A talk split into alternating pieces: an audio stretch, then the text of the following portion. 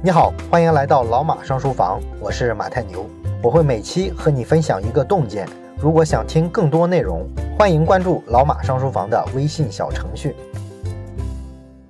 年后的第一期免费节目呢，咱们聊一聊啊，今年春节特别火爆的电影市场。今年春节呢，有一大堆口碑不错的电影，号称是史上最挤的春节档。关于今年春节档的电影呢，有一个最大的财经新闻啊，就是《疯狂的外星人》获得了二十八亿天价保底发行的承诺。这个呢是史上最高的保底发行的电影。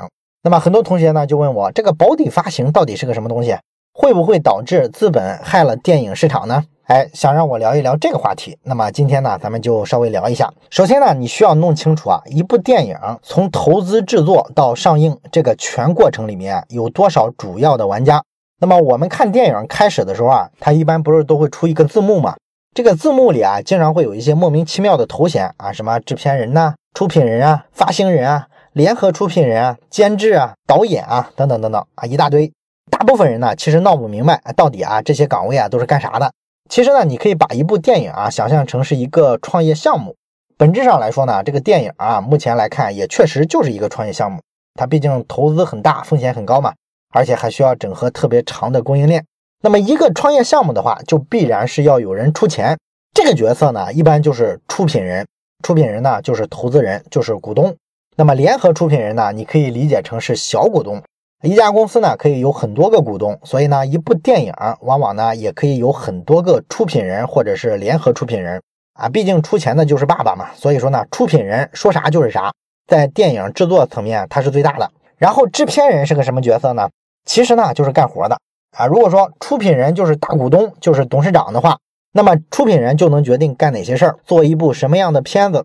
而制片人呢，他其实就是 CEO 的角色。也就是说，他全权的负责所有的执行环节啊，包括招聘什么导演呀、演员之类的。那么导演呢，就类似于 CEO 底下的项目经理，而演员呢，就是一个普通的职员了。在出品人跟制片人面前，这些都是小角色。而发行人干的是什么活呢？那么电影的拍摄最终的目的还是要到院线去放映嘛。所以呢，发行方的这个责任呢，就是影片的宣传呀、排档期呀、购买广告啊。跟院线签约啊，等等这些偏营销宣传性质的工作，那最后的环节呢，才是院线。院线呢，掌控着电影院的资源，掌控着屏幕的资源。所以说呢，院线是最终的销售渠道啊，他们直接呢接触终端的消费者，而且呢，他们有能力啊，利用排片和宣传力度的不同，左右消费者的一些观影选择，至少一定程度上吧。所以说呢，在电影的门票收入的分成上，这个院线也是特别牛的。电影的票房收入啊，院线啊，差不多能拿走一半儿然后出品方跟发行方两方加起来，也就分走百分之四十多。所以说啊，前两年的时候，我记得有几大发行公司还起来抗议啊，要求提高分成的比例，院线啊不能拿这么多，太坑了。当然了，咱们说这些呢，都只是一个铺垫，一个普及，方便你理解后面的重点啊。以上这些都不算是重点，咱们今天要说的重点是保底发行。保底发行呢，也就是咱们民间所说的对赌协议。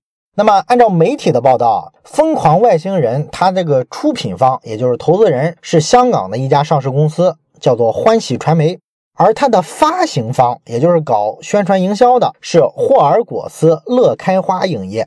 那么，作为发行方呢，乐开花影业啊，为出品方欢喜传媒保底二十八亿元票房。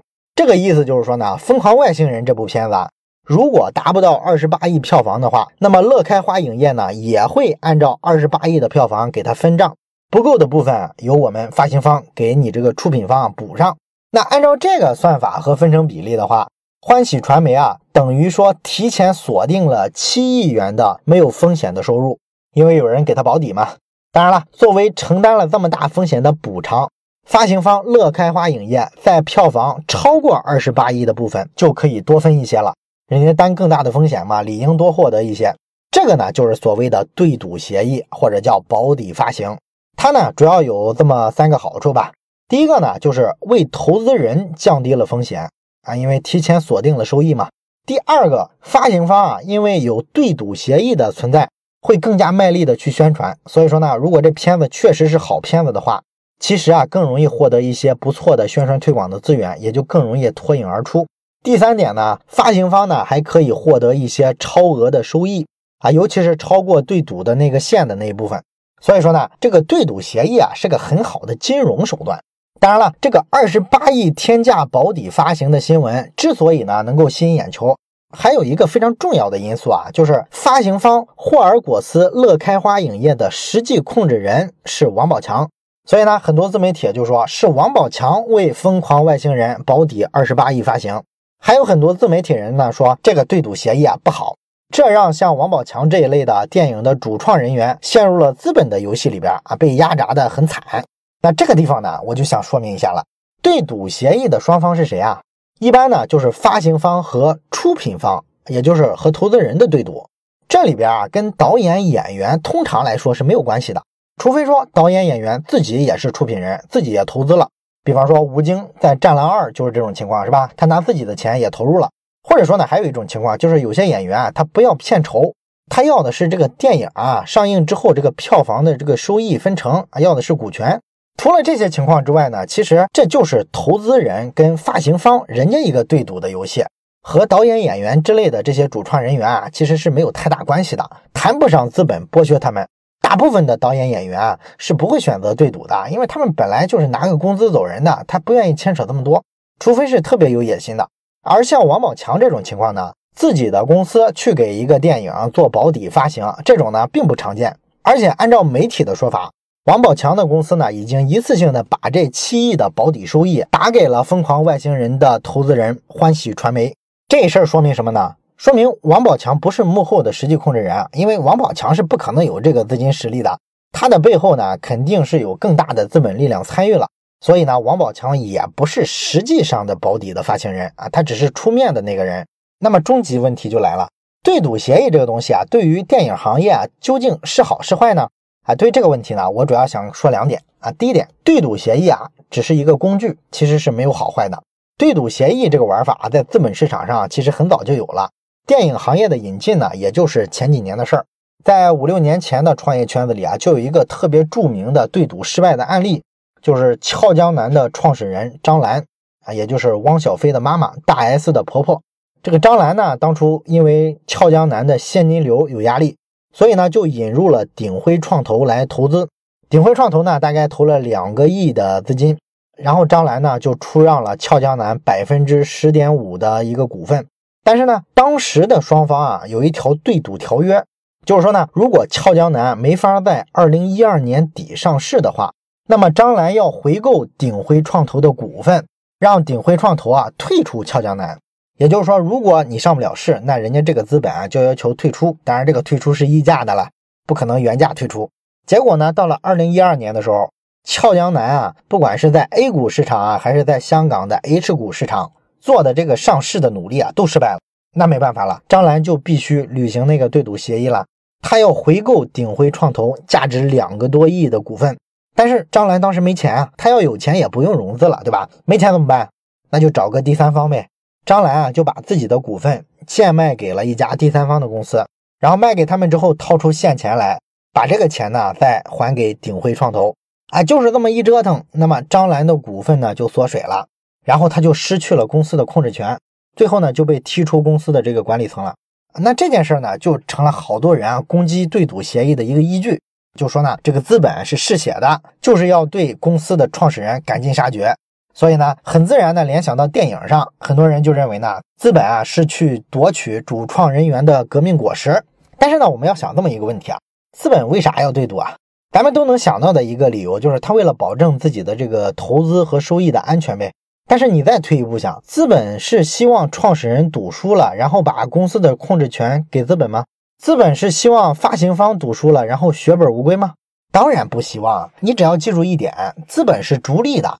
资本做这个对赌啊，它这个出发点永远不是希望公司的业绩不行，不是希望这个电影的票房上不去。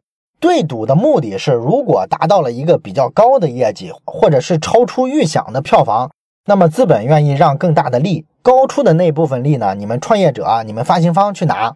因为蛋糕做的更大了之后，即便我资本让出了更大幅度的让利，最终我拿到的也是更多的。这个才是对赌协议的本质，它是这个目标。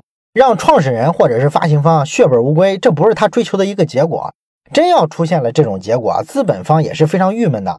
毕竟资本背后也是股东嘛，人家股东也是要投资收益的。对资本来说，我光保底没有额外的收益，这就是亏损。因为资本的这个机会成本是非常高的，他在这个项目上投上一年多没赚钱，虽然保了本拿出来了，但是他错失了很多更好的投资机会啊，所以这个风险是他不愿意承受的。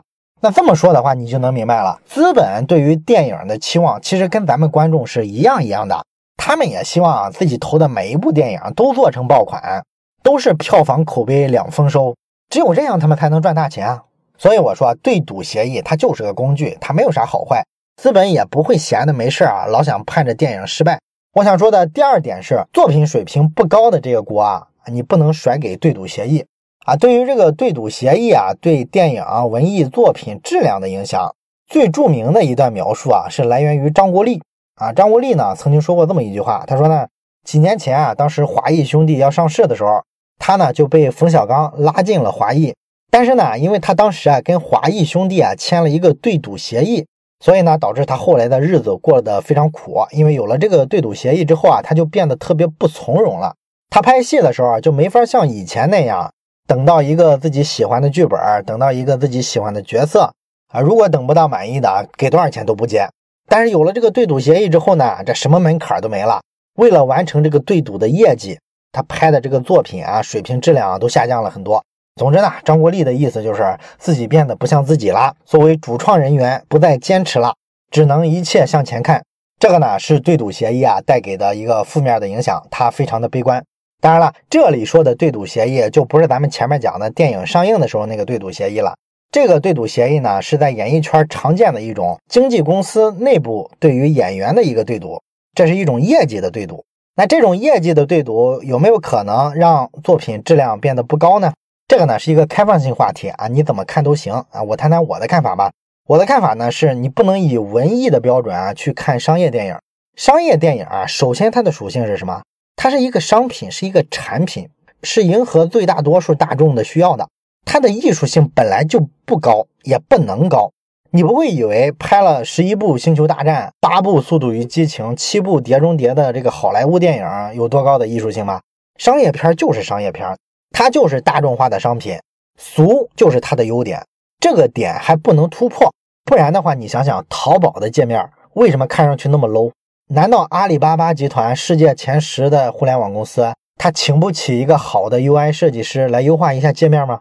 它不能把界面做得很酷、很小清新吗？当然能啊！但是你是一个全民的电子商务网站，你要迎合社会的主流大多数，你不是只为文艺青年服务的。所以你必须把这个界面的 UI 做的俗不可耐。所以很多网络写手啊，去攻击淘宝、攻击支付宝，这个界面乱 low，觉得没有审美品位，你是想多了。这是一种主动的选择。而中国的很多文艺工作者呢，直到今天啊，脑子里啊都没有这个商品的概念啊。拍商业片的时候呢，总是去讲情怀、谈格调，这个毛病啊，我觉得早晚得改啊。你得学着有点商业思维。另外呢，我觉得咱们国产的商业片啊，其实也没有那么不堪了。这几年啊，进步还是很大的啊。你不能光盯着小鲜肉抠图圈钱看，也得看看以前没有的一些类型片，现在逐渐的有了。有一些呢，还走出了一些模式化的运作方式。这些都是整个中国的电影工业巨大的进步啊，也是真正的资本大手笔的投入之后带来的一些变化。所以，我们应该感谢资本。也应该正视中国电影工业的发展。我们毕竟活在一个真实的世界里啊，不是活在豆瓣里啊，没必要总是啊碰着国产电影啊就去踩，然后标榜自己品味独特，那没意思。这就是今天我关于国产电影的这个对赌协议啊，想跟大家分享的。最后呢，我想留一个小思考题吧，结合啊今天咱们讲的这个对赌协议的知识点，你来证明一下为什么杨幂和刘恺威百分之百没有离婚。如果你能想到原因，欢迎你在底下留言，跟其他同学分享你的思考。我是马太牛，感谢你的收听，咱们下期再见。